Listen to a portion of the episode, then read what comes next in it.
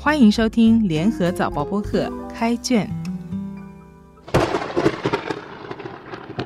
我是联合早报的静心，让我们一起走入新加坡文学的世界。今天分享一首诗《斑点》，作者李梅吟。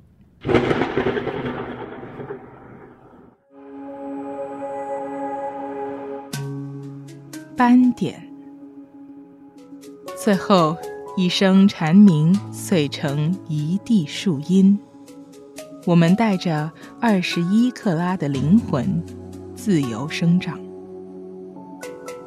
将至，这座城市上空的乌云垂挂，在窗口，经久不散的倒映。我对着镜子看自己未曾防晒的斑点。在眼窝里日益沉默，所有人都以为大雨将至未至。我无从知晓什么时段，霉菌从湿气里开始长出轮廓。先是攀上窗户的衣服，再从橱柜里发酵，然后蔓延至墙壁的一处、两处。勾勒一张无以名状的脸孔，像我，把耳朵丢进乌云，把嘴巴丢进乌云，把眼睛丢进乌云，凝视。会有风的时候，一如会有阳光的时候。墙壁留下的水渍无法正常代谢，一如眼窝的色素因为偏执。而选择沉淀。那朵乌云钟乳石的样子，日复向下移植，将我们蒸发的脸庞凝结在冷色的云端，不被识别。我想起了妈妈，离开的时候，窗口黑了一片，仅剩几个斑点，清晰可辨。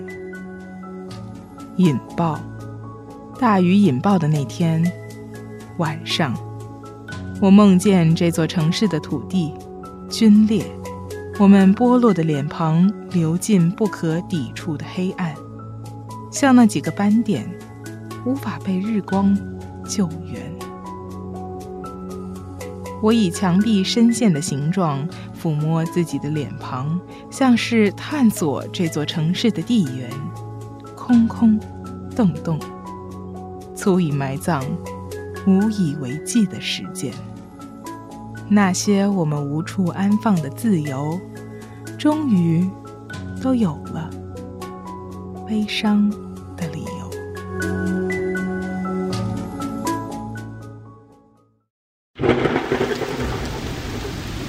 李梅吟的新诗《斑点》是一首深入深层内心反思的煎熬诗篇，作者以斑点为意象。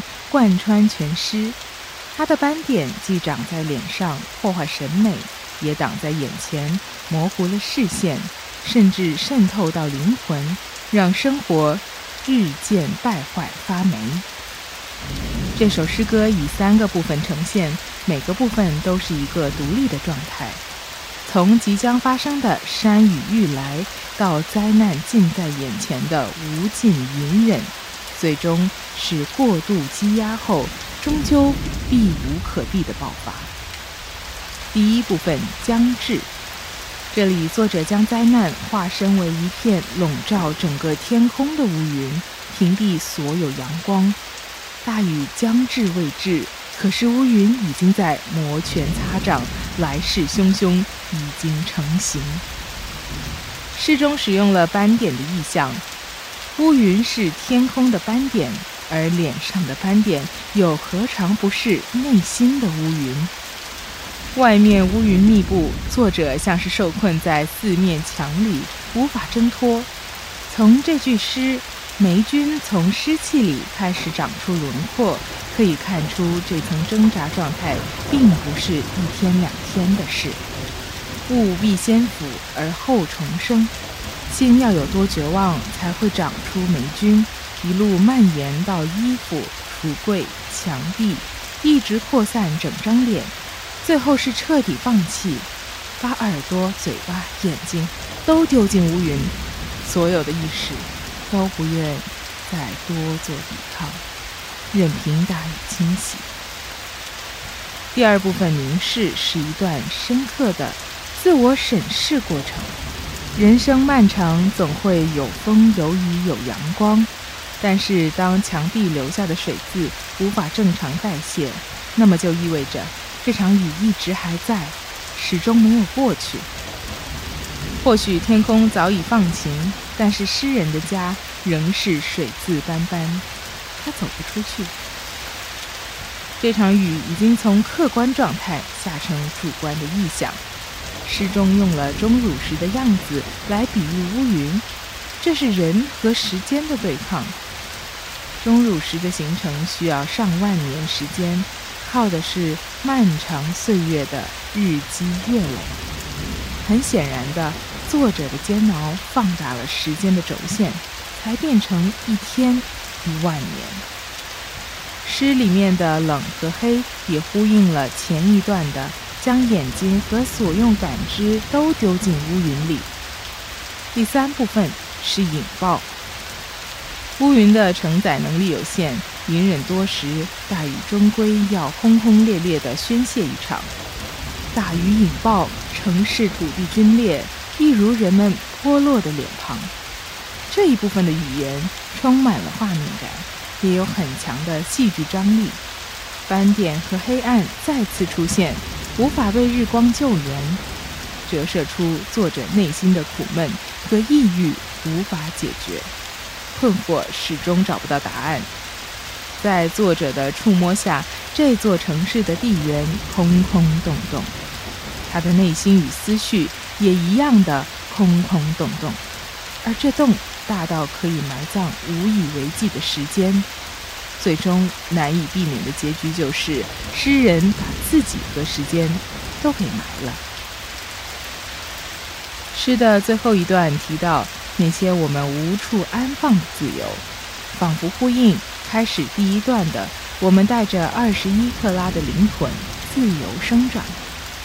可惜这份自由生长始终摆脱不了顽固与偏执的斑点。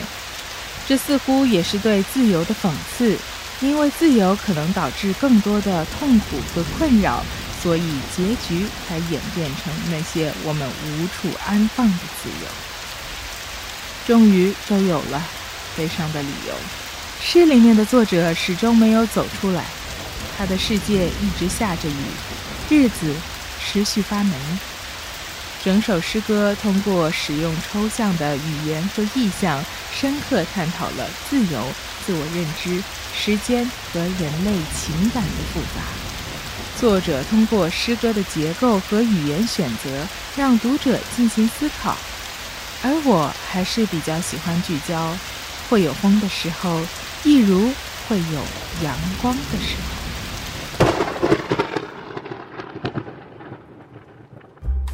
开卷每逢星期四更新，节目中的作品可以在联合早报找到。我是静心，今天的节目由联合早报副刊和音频组制作，赏析写作郑景祥，录音王文义，后期制作何建伟。联合早报播客可以在联合早报以及各大播客平台收听，欢迎你点赞分享。